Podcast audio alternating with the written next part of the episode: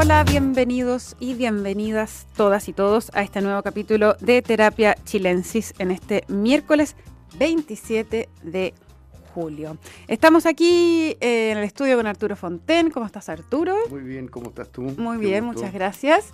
Y está con nosotros desde Edimburgo nuestro invitado de los días miércoles, un hombre que por estos días se ha vuelto muy polémico, hay que decirlo. Pablo Ortúzar, ¿cómo estás? ¿Cómo estás, Pablo? Bien, muy bien, sin intención de, polémica, pero, pero bien. no, pero a lo que voy es que ayer escribió una columna, publicó una columna en, la tercera PM, en que respondía a su vez a otras columnas de Daniel Matamala, que a su vez lo emplazaban, ¿cierto? Tomaban otras columnas de Ortúzar y también a Farideh Serán, eh, que había escrito también anteriormente la tercera una columna y fue uno de los contenidos más leídos ayer en el del diario La Tercera, debo comentar.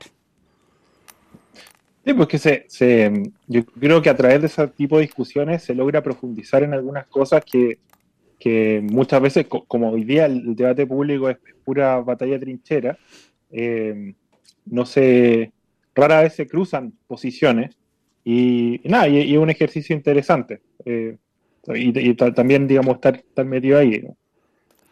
Está bien, está bien. Pero está. Todo esto para decirte que había sido muy leído ayer, Pablo. Igual es bueno que cuando uno escribe una columna eh, tener una, una, alta lectoría. ¿Mm? Por supuesto. Eh, bueno, lo que, lo que no es batalla de trinchera ni ese tipo de cosas es eh, lo que está ocurriendo con la reforma previsional, que me gustaría que le dedicáramos algunos minutos de esta conversación la reforma de pensiones que entraría en, agosto. Esta mañana, en una entrevista del diario Financiero, el subsecretario eh, Cristian Larraín fue bastante claro al decir que el 6% de cotización adicional que se plantea eh, no va a ser heredable. O sea, ya está descartado. Una idea que ya con el correr de las horas fue defendida por el propio ministro de Hacienda, Mario Marcel. Eh, que dice que esto, o sea, defiende esto, que no sea heredable y que apunta, eh, haría esto eh, a, una mejora en las pensiones de las mujeres, las que están actualmente jubiladas y hacia adelante. No sé qué, cómo lo ven ustedes y el impacto que puede tener esto no solo en términos financieros, sino en términos políticos, que no sea heredable.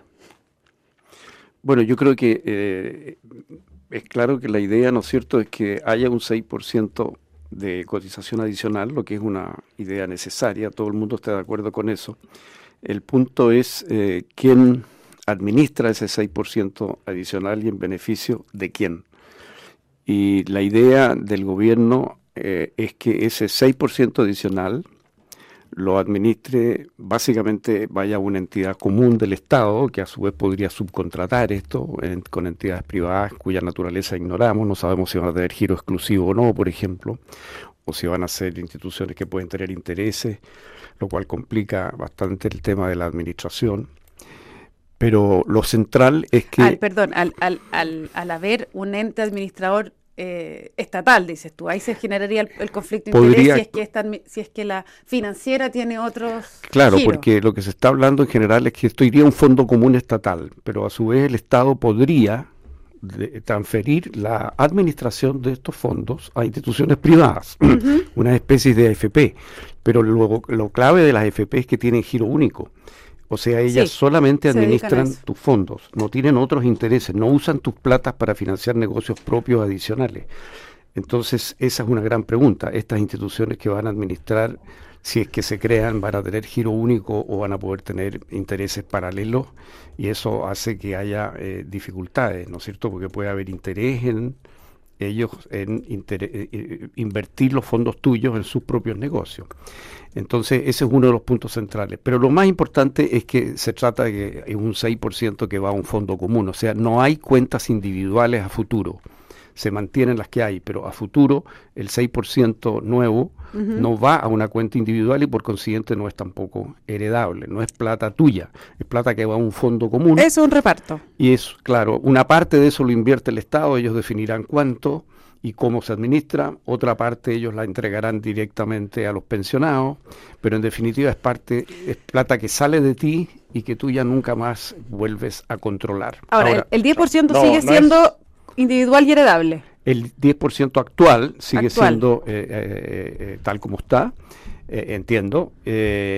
ahora, hay un punto adicional que, que, es importante. Se dice que este 6% adicional es de cargo del empleador.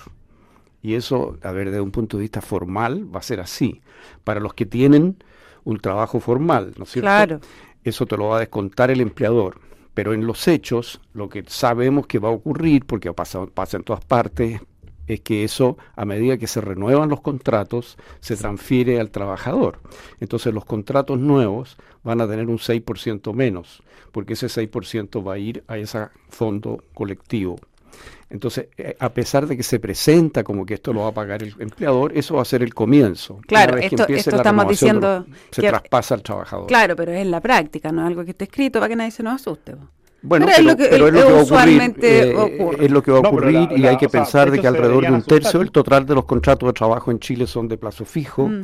de manera que esto va a ocurrir con, con, relativa rapidez, no va a ser una generación la que va a tomar que esto se traspase a los trabajadores, va a ser mucho antes que eso. Claro. Sí, el punto, el punto justamente sobre la realidad, cómo, cómo va a interactuar esta norma con la realidad. En el papel dice que esto lo paga, ¿cierto? El, eh, lo, lo paga el empleador, pero en los hechos ese 6% se va a traspasar a un va a ser un descuento del sueldo del empleado. Eh, eso es. Eso no hay vuelta, digamos, porque obviamente sube el costo laboral y entonces el nuevo trabajador le cuesta un 6% más al, empleador y eso se lo va a cargar al, obviamente al sueldo. Eso no hay duda. y esto tiene un esto tiene un filo político importante, yo creo. sí, eh, eso quería preguntar yo también. Sí, porque, porque en el fondo eh, Gabriel Boric hizo una campaña prometiendo que los fondos no iban a ser tocados. Eh, ahora, él se refería a los fondos que ya estaban en las AFP. Pero cuando uno miraba, de hecho, uno, de las, una de las consecuencias de la política masivamente apoyada por la izquierda, y, que de hecho el, presidente Boric, cuando era candidato presidencial, y Giorgio Jackson, el actual ministro, suspendieron su campaña, eh, digamos, su, su, permiso sin goce de sueldo como diputados, para ir a votar el cuarto retiro. Y los retiros tuvieron el extraño efecto de eh, aumentar, o sea que no es extraño, en realidad es bastante razón, lógico, eh, aumentar el apoyo a que en el fondo los ahorros previsionales fueran, eh, este 6% adicional fuera a la cuenta individual y obviamente fuera heredable. Entonces ahora los actos del pasado, digamos, de, del actual presidente, lo ponen nuevamente en, en aprietos, porque políticamente yo creo que no es, no va a ser muy popular que este 6% vaya a un fondo común eh, y, digamos, el, trabajador pierda control sobre él.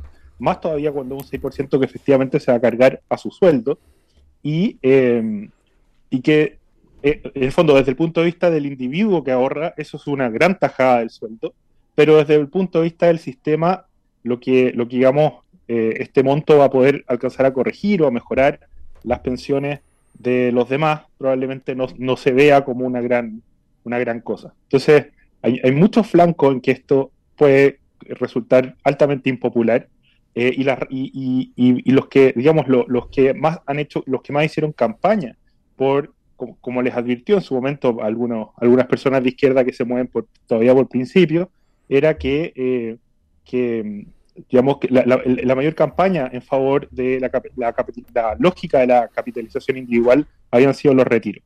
Eh, pero bueno, ahora van a tener que ver cómo defienden ahora esto frente a esa, frente a esa validación. La contracara quizás de, de, esta idea en términos políticos es que, eh, bueno, igual va a haber una capitalización individual y va a ser algo privado, ¿cierto? Pero además que la idea como en términos más públicos de que eh, aumente una, un reparto y que unos ayuden a, otros, ¿cierto? Que es lo que está como detrás de este 6%, eh, puede que políticamente no sea tan, no tenga tan mala prensa, ¿no? Yo tengo mis dudas. Puede ser, pero yo tengo mis dudas, porque todas las encuestas muestran que la gente desconfía mucho de la administración del Estado, quiere que las eh, quiere poder optar entre que la administración sea privada o el Estado que debe decidirlo la persona y quieren ir a quieren que su plata vaya a su cuenta individual Esto ha sido así por años en las encuestas. Y mientras más bajas tú en el nivel socioeconómico, más intensa es este convencimiento. Sí, estoy, estoy eh, de acuerdo y que así ha sido y así lo han mostrado las encuestas, pero quiero pensar, lo que fue, quiero pensar que, hay, que, hay, un análisis, perdón, que hay algún análisis que se hace en ese sentido para decir esto en este momento en que el gobierno se está jugando el pellejo por el apruebo. Entonces, tirar algo que tiene tan mala prensa como sistemáticamente se ha visto, eh, yo me imagino que hay, hay, algo. Bueno, yo creo que ellos van a tratar de, vender la idea de que con esto van a subir las pensiones, qué sé yo, pero es una discusión que va a ser complicada. Piensa tú que esto significa echar eh, al canasto el, el proyecto que fue aprobado en la Cámara de Diputados, que contemplaba una parte de ese 6% mm, para eh, que iba a la cuenta individual, que era una fórmula intermedia, una transacción, digamos. Pero me parece a mí que esto eh, mira, esto al final lo que revela, lo que revela es que eh, la posibilidad de financiar un Estado benefactor generoso sobre la base de cargarle impuestos a las empresas y a los súper ricos tiene límites, tiene límites muy concretos. Y aquí lo que hacemos, ¿no es cierto?, es cargarle la mano a los trabajadores. Son los trabajadores los que van a financiar este aumento de las pensiones. Eh, no van a ser los ricos, porque los ricos no son, son ricos en base a sueldos, o los ingresos de los ricos vienen de otra parte, no vienen de sueldos. O son, vienen del capital directamente. Vienen del capital, de los flujos de capital. Y ellos quedan libres de esto. Entonces, cuando se habla que este es un sistema solidario, se habla de un sistema solidario, pero al interior de quienes ganan un sueldo, no de los ricos. Los mm. verdaderamente ricos tienen ingresos que vienen de otra parte. Y eso no es tocado por esto. Entonces, esto, a mi juicio, eh, va a ser difícil de, convencer a la población de que esto es positivo. Llevamos años con gente partidaria de esto, hace mucho tiempo que se está planteando, no es una idea novedosa para nada, es una idea que lleva años discutiéndose y que hasta ahora por lo menos ha sido muy rechazada por la gran mayoría de la población, sobre todo por los más pobres, que quieren tener su propia cuenta segura y no quieren que de su sueldo vaya a, financiarse la pensión de otros y que mm. eso lo defino los burócratas de una organización estatal, porque cuando se habla del Estado da la impresión de que se está hablando de Dios Padre Todopoderoso, pero la verdad que se está hablando de una serie de funcionarios que son los que van a tomar estas decisiones. Y recordemos, o sea, aquí antes de antes de que, de que ocurrieran los retiros, eh, personajes como el, eh, eh, el señor Baza decían que, que, la plata no estaba, que no, no sé cómo llegó a esa conclusión, pero bueno, ya, ya, lo conocimos mejor y podemos entender de dónde puede venir eso, eh, pero que la, la, AFP básicamente no tenían la plata de los ahorrantes, eh, pero con los, y ese tipo de, mentiras básicamente. Pero, pero con, con, con, los retiros quedó claro que la plata efectivamente estaba ahí y que por lo tanto cada uno eh, tenía esos fondos a su disposición. Y, claro, y después, por eso yo decía antes que esas mismas encuestas que mostraban ya un, rechazo importante a la idea de que el 6% digamos, se diluyera, después de los retiros y, durante los retiros, digamos, la, la, e, esa tendencia aumentó. O sea, eh, hoy día la mayoría de las personas considera que lo ideal es que los fondos vayan a la cuenta de cada uno, que saben que existe, saben que esa plata está ahí, y no que el Estado se la apropie y te pase un pagaré de vuelta. Eh, entonces, pero, pero este problema a mí me gustaría destacar que fue creado por la propia izquierda, o sea, fue la izquierda la que eh, en el proceso de validar los, los, retiros, eh, justamente eh, instruyó a través de sus actos la idea de que el, tema de los ahorros previsionales es un tema principalmente individual. Y ahora ellos mismos tratan de, digamos, remar en contra, digamos, del, caudal que ellos soltaron. Y obviamente están en problemas. Yo, creo que, no, no, yo creo que te voy a decir que, que me imagino que esto va a ser un tema importante en la campaña ahora. Entonces, ¿cómo se resuelve y cuál es la lectura final que logran hacer?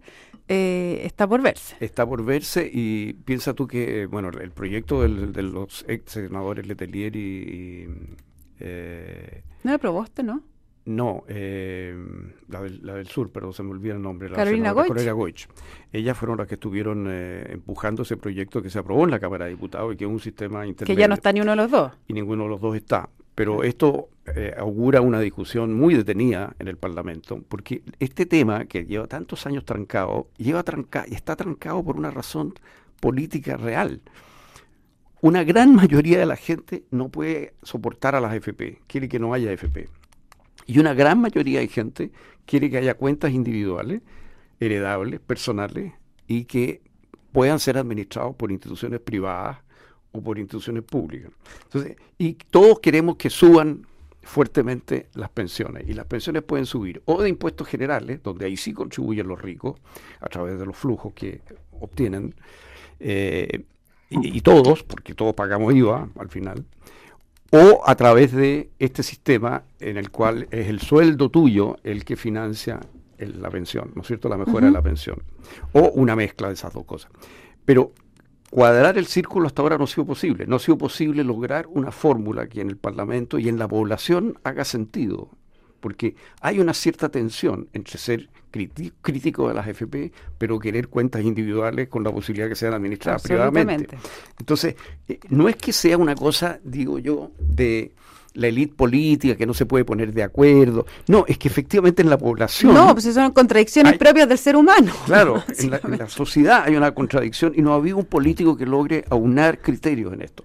La postura que toma el gobierno es una postura bastante extrema, eh, bastante confrontacional con la Cámara de Diputados que ya aprobó un proyecto y que es un proyecto que podría avanzar en el Senado.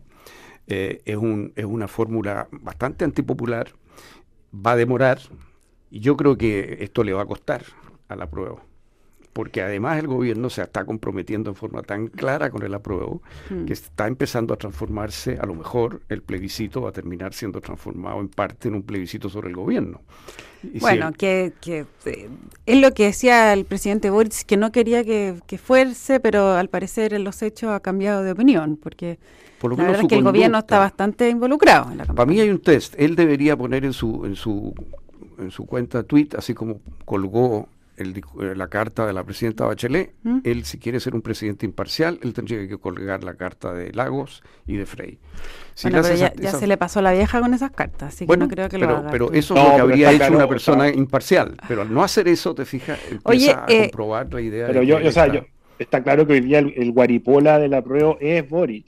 Y, que además, de nuevo, y esto, eh, Gabriel Boric y, su, y su entorno, digamos, son personas que eh, son dados a proclamar principios y luego moverse de, forma eh, absolutamente, eh, yo ni siquiera diría pragmática, sino carente, digamos, de, principios, sin, sin, raíces, sin, etcétera.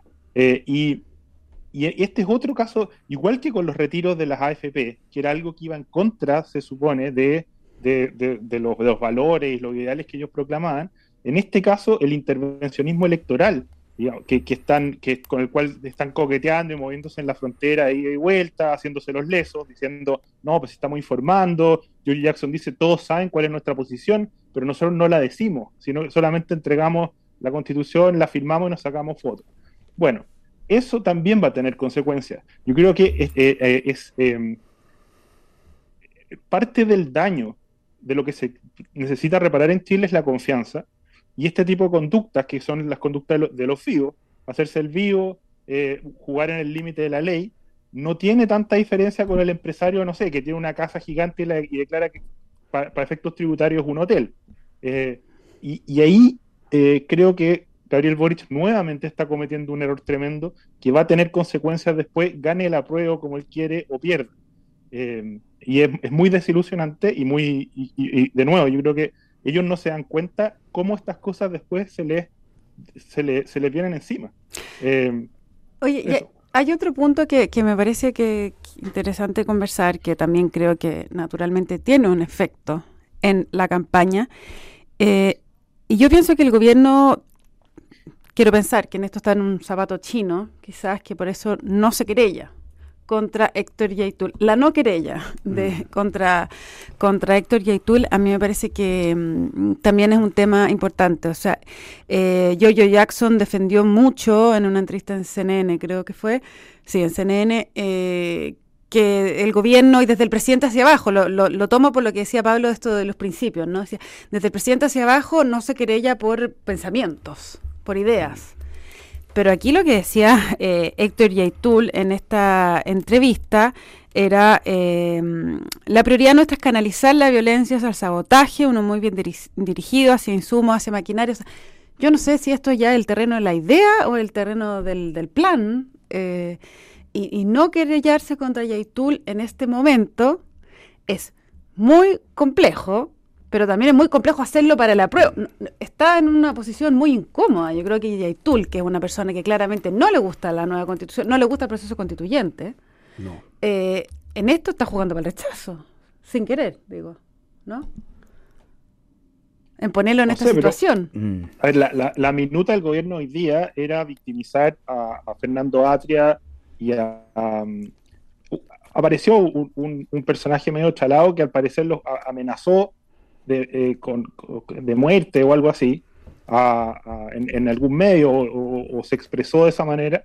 Eh, y la minuta hoy día del gobierno era eh, básicamente solidarizar con Fernando Ate y solidarizar con no sé quién más que había sido amenazado, y etcétera. Pero el mismo día que, que, que, en fondo eh, eh, se mueven en esa línea, aparecen diciendo que, que en el fondo las amenazas directas, porque lo que está diciendo Yaitul es, es amenazando no en abstracto, si los operativos que están llevando a cabo todos saben a dónde están dirigidos, etcétera, etcétera el mismo gobierno sale diciendo, no, mire, esto, esto es simplemente una idea, esto es como decir que cualquier cosa. Entonces, de nuevo se invalidan ellos mismos, de nuevo eh, aplican la ley del embudo y de nuevo muestran que en verdad no se mueven por principios, sino por puro interés de corto plazo. Pero convengamos que en este momento ponerle una querella a Yaitul, eh, o sea, de, los efectos que puede tener para, para ellos con el proceso constituyente, plurinacionalidad, eh, pueblo originario. Hay un montón de factores que se cruzan detrás de esa acción. Yo no estoy justificando que no lo hagan, ¿ah? ojo. O sea, lo normal es que lo hicieran. Sobre todo después el fiscal, el fiscal nacional dijo, bueno, no, o sea, tiene que querellarse el gobierno. Esto mm. están, hoy día la eh, vocera de la Suprema decía, bueno, dejen de tirarse la pelota, pero acá hay, mm. claramente hay algo. Eh, pero que es complicado, es complicado. Porque cualquier lugar donde tú te muevas tiene un efecto bastante inmediato en la campaña. Ahora, Yaitul, en una entrevista que dio una interferencia a Víctor Herrero, eh, hizo algunos planteamientos muy interesantes. Uno de ellos es que él es contrario a la plurinacionalidad. ¿Mm? Él es claramente contrario a la plurinacionalidad. Él es la CAM es un movimiento independentista que quiere retomar eh, el territorio ancestral mapuche que habría sido reconocido por los españoles y que habría sido tomado posteriormente, ¿no es cierto?, por Argentina y Chile. Se trata de reconstituir un país, dijo. Le preguntan específicamente si usted quiere construir un nuevo país, él dice, claro. O sea, es un movimiento independentista, pone por ejemplo a los kurdos, pone como ejemplo a los vascos como puentes de información. Dice que no van a votar en el plebiscito porque no creen en la institucionalidad o sea, están al margen del sí, está fuera de esto. Y, insiste en esta idea de que ellos practican el sabotaje. ¿Mm? Eh, y el sabotaje se dirige a insumos y dentro de eso menciona maquinarias. Sí, también dice, bueno, que, hace mucha salvedad en que aquí no es contra personas ni contra trabajadores. Claro, que ellos no están asesinando personas, a pesar de que hay anaconas, dice que circulan por el territorio, qué sé yo. Pero, el problema es que si quería atacar la maquinaria y hay alguien sentado encima. Bueno. No, bueno, ya les ha pasado. Ahora, a mí el, el, ataque, el ataque en que muere Marchand queda una persona herida gravedad. Y ahora salió este mismo Yaitul a decir que Marchand se había ido a no sé qué cielo mapuche yihadista, donde estaba, no sé si con unas vírgenes o con qué beneficio, digamos. Pero está construyendo una ideología terrorista tremendamente peligrosa. Y, en el fondo, los actos que están llevando adelante y, y el etnonacionalismo enfermo que está promoviendo es algo que si no logramos entender lo peligroso que es ahora y pararlo, eh, justamente los ejemplos que está poniendo, como el caso vasco, nos dan una idea de lo que esto podría terminar. Ahora, en el caso vasco, si nos ponemos, eh, si sale un líder vasco a decir que, a plantear esto del sabotaje y la maquinaria y los insumos, o sea, sería hasta el mismo PSOE el que estaría querellándose. Bueno, la, policía española fue muy eficaz para desarticular ETA y lo que nosotros necesitamos en primer lugar es una policía que obtenga esa capacidad de, penetración y de información para No, pero lo que voy es una decisión de la clase política también. Por supuesto, y probablemente las dos cosas están correlacionadas. ¿no? Mm. Ahora, a mí me parece que la institución se acerca mucho a, a una asociación ilícita. Pablo Ortúzar, se nos acaba el tiempo. Vamos a tener que esperar hasta el próximo miércoles para poder seguir conversando contigo en Terapia Chilensis, pero muchísimas gracias como siempre, por estar aquí con nosotros. No, muchas gracias a usted. Arturo, para qué decir, contigo eh, hasta mañana nos volvemos a encontrar aquí en, en, los estudios de Radio Duna. Les cuento que la transformación digital de tu negocio nunca estuvo en mejores manos. En Sonda trabajan para que disfrutes tu vida, innovando y desarrollando soluciones tecnológicas que mejoran y agilizan tus operaciones. Conócelos hoy, Sonda Make It Easy. No se vayan porque a continuación viene información privilegiada al cierre y luego sintonía crónica epitafios junto a Bárbara Espejo y Rodrigo Santa María. A todas y todos quienes nos escuchan, que tengan una muy buena noche y nos encontramos mañana aquí a las 8 en Duna. Que estén bien. Muy buenas noches.